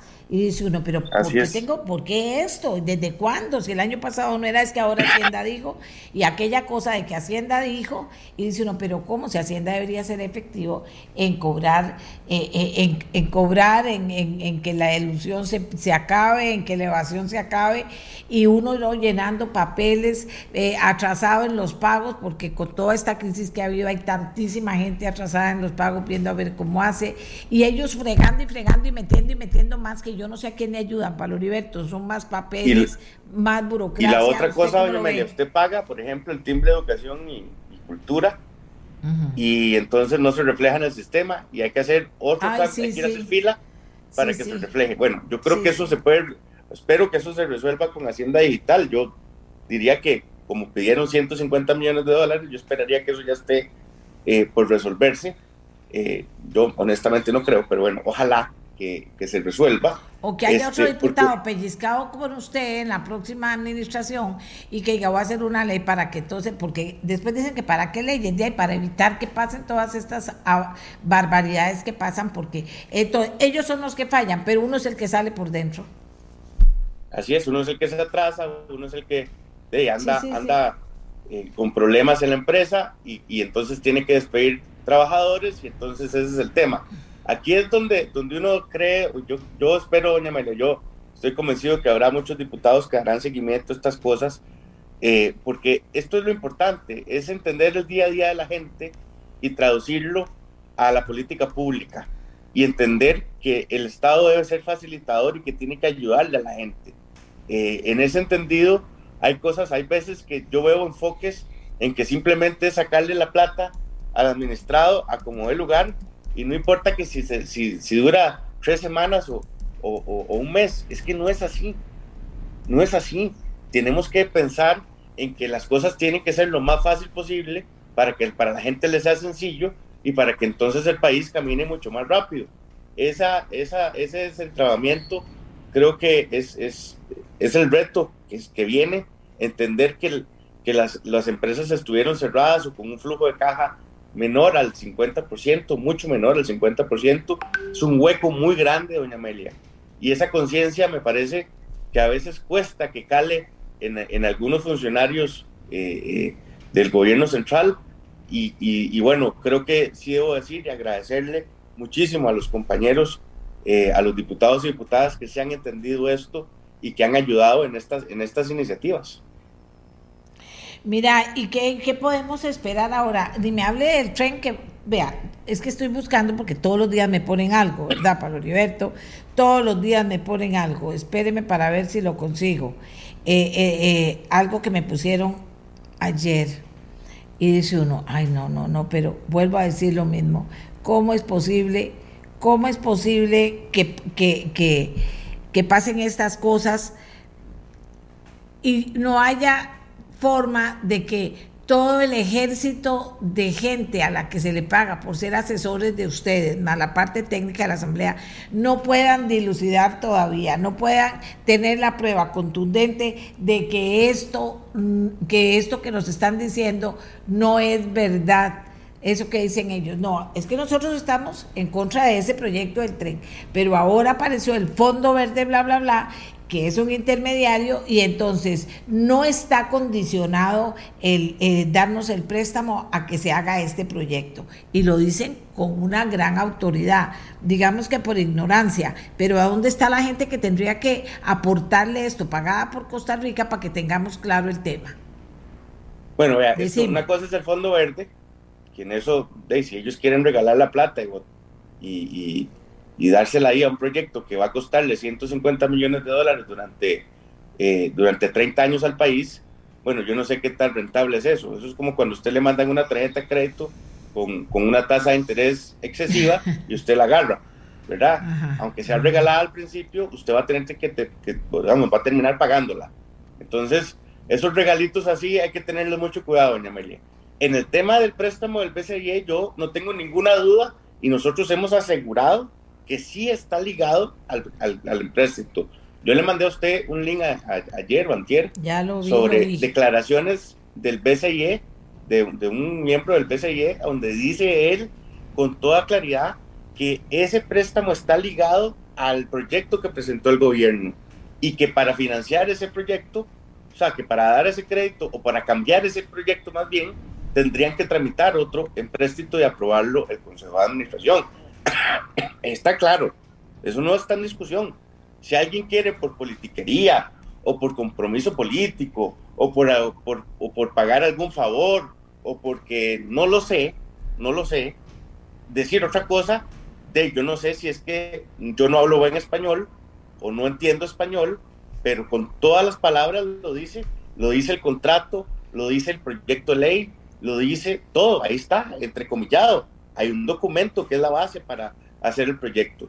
De manera que ya los costarricenses entienden esto, yo no creo que aquí nadie se, se, pase por tonto, la verdad es que eh, está clarísimo que, que, este proyecto estaba ligado a ese empréstito y, y, bueno, si alguien quiere pensar en lo contrario y vivir en paz, de, pues felicidades, pero yo no. Dice, Buenos días, estaba fuera de la casa y no pude escuchar la parte del programa en el que descaradamente le mintieron, doña Amelia. El dictamen del tema del tren es clarísimo. Este es el empréstito del BCIE con las mismas condiciones que se habían indicado hace rato y el texto del proyecto no contiene ningún fondo verde. Así que usted lleva la razón. Me dicen aquí, le digo, pues si usted cree que yo digo algo porque no porque no sé el tema, está perdido. Yo digo algo cuando estoy totalmente clara. Pero así es todos los días, Pablo Heriberto, de gente que se molesta, pero entonces yo digo, no me contestó a la pregunta. ¿Por qué los, los asesores de ustedes no, les ponen todos? ¿O por qué el, la parte técnica no les da eso y ya se acaba la discusión, no se pierde tiempo en eso, se piensa en otro proyecto más importante? ¿Por qué? No entiendo. No, no, vamos a ver, doña Amelia, pero es que tal vez yo le, yo le insisto, yo estoy seguro de que el proyecto está ligado. Lo fui y lo dije a la comisión, fui y leí del contrato y del proyecto de ley, ahí está claro, no hay forma de quitarse eso. Y bueno, hay unos compañeros que dicen que yo no tengo razón y van y lo votan. Sí, pero digamos, yo hay que preguntarle a ellos cuáles son esos asesores que tienen. Los míos sí han hecho la tarea y yo he hecho la tarea en demostrar eh, eh, con papeles en mano de que efectivamente sí está ligado. Si usted por alguna otra razón quiere pues pensar que sucede otra cosa, cuando no, pues ya eh, es un problema de cada quien, pero yo tengo clarísimo y por eso nosotros nos oponemos, yo le voy a meter por lo menos 300 mociones a ese proyecto eh, el 150 el primer día de mociones y el segundo día otras 150 y, tendrán que, ver 300 mociones en el plenario si es que los pueden ver. Yo, por lo menos, me parece que no es el momento para que el país se meta en esa discusión y, y hablaré sobre las 300 mociones. O sea, no va a salir, doña Amelia. Le aseguro que por lo menos en esta Asamblea Legislativa, eh, así está en la línea también el diputado Prendas y ahí hay otros diputados que están en esta línea. Sí, eh, yo lamento que estemos perdiendo el tiempo en proyectos de este tipo que son demasiado complicados eh, y, demasiado polémicos y descuidando temas como el que hablamos al principio del programa, que podrían facilitarle a la gente, que podrían ayudar, que son herramientas de reactivación económica y no compromisos políticos. Bueno, está bien. Y decime una cosa, ¿qué viene nuevo hoy importante? Las cosas importantes y no de las ocurrencias en el plenario legislativo. Bueno, creo que hay, hay esta semana eh, una, bueno, hoy existe una sesión extraordinaria en la, con una agenda básicamente para avanzar en algunos proyectos que están ahí, que, son eh, eh, pequeñitos o, o digamos de algún impacto muy, muy local, eh, y eso es importante, pero la otra semana, la otra semana sí está el tema, podría estar el tema de empleo público ya para que se, se termine esa, esa discusión. Eh, yo esperaría que llegue esta, pero bueno, diría que dentro del plan que tenemos o, lo que se visualiza es que la otra semana podría ya tenerse una discusión a fondo del proyecto de, de empleo público y de la votación en segundo debate. Eso implicará eh, por lo menos dos o tres días al menos de plenario. Y la siguiente semana también, doña Mayra, la Comisión Cochinilla ya estará presentando, discutiendo el informe, el informe que eh, de, de, la Comisión con conclusiones importantes, con una serie de mejoras en la administración y con algunas sanciones para algunos funcionarios. Eh, esa discusión tendrá eh, cabida la, la, siguiente semana y eso implicará que el plenario tenga que agendar la discusión de, el, de ese informe. Eso no quita el tema del trabajo con diamante que sigue, hay que hacer un reacomodo de fechas, pero en eso estamos. Y bueno, básicamente ese balance, doña Amelia, el de control político eh, y el de empleo público, que son temas de, pues, pesados. Creo que el debate de empleo público va a ser importante. Yo por lo menos sigo teniendo algunas dudas sobre el tema, las dejaré claras en términos de que hay que que la próxima asamblea tenga que hacer correcciones a ese proyecto de ley y, y, y, vigilar y que el próximo gobierno también tenga clara que hay cosas ahí que son muy difíciles o muy caras o muy complicadas de hacer y que tienen un riesgo de litigio muy alto. Bueno, es la responsabilidad. Yo quiero anunciar que yo, digamos, la sala no nos dio la razón a los que consultamos o, o, o, y por lo tanto yo eh, eh, votaré en, a favor del proyecto de ley eh, y estaré votándolo precisamente no sin antes advertir que hay una serie de errores que podrían salirle muy caro al país y bueno, como no nos han querido dar la razón, yo no tengo problema en dar la razón y siempre y cuando advirtiendo que tendremos algunos problemas si no se hacen cambios. ¿Y Cochinilla? ¿Por dónde va a salir eso? Bueno, Cochinilla ha dejado claro varios temas, doña Amelia. Ha quedado claro que eh, no hay un faltante de dinero, es decir, nadie agarró 78 mil millones de pesos y se los llevó para la casa, sino que había una concentración en algunas empresas, que esa concentración pareciera haberse instalado en las instituciones eh, tanto del, del, gobierno central como, como municipalidades, que hay una serie de prácticas eh, presupuestarias que no fueron las mejores y que hay que corregir, que hubo funcionarios también que han sido omisos en una serie de acciones eh, y que hay también, eh, digamos, normas que cambiar para que quien construye una obra nueva no la mantenga y entonces la, hace mal para que el contrato de mantenimiento empiece a operar más rápido de la cuenta y entonces se gana por todo lado. Eh, también que en el Colegio Federado de Ingenieros y Arquitectos no hay manera de sancionar profesionales y entonces han pasado todas estas barbaridades y ningún profesional ha tenido ningún problema disciplinario.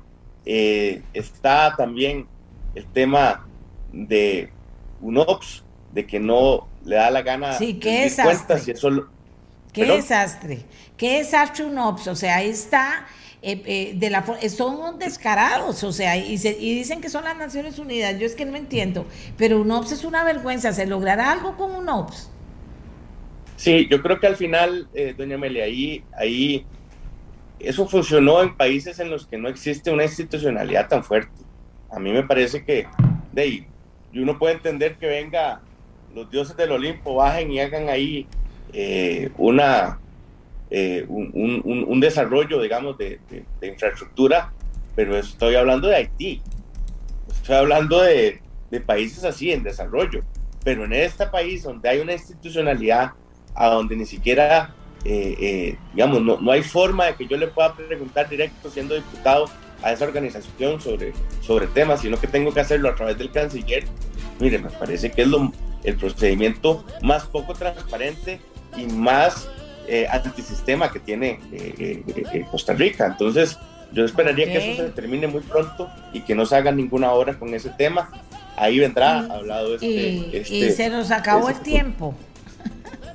se nos acabó el tiempo, pero que dice que actualizó lo de Cochinilla, porque ahí va a haber buen, buen, buena información que podemos profundizar a ver si de verdad logran incidir en los cambios que hay que hacer. Gracias a don Pablo Heriberto Abarca, eh, diputado del Partido Unidad Social Cristiana, su jefe de fracción. Hacemos una pausa y ya regresamos. No, la que nos lleva hasta mañana. Ya estoy pensando en el programa de mañana. Que mañana hay otra encuesta, les cuento. Mañana va a haber encuesta de nuevo, ¿ok? Hasta mañana. Este programa fue una producción de Radio Monumental.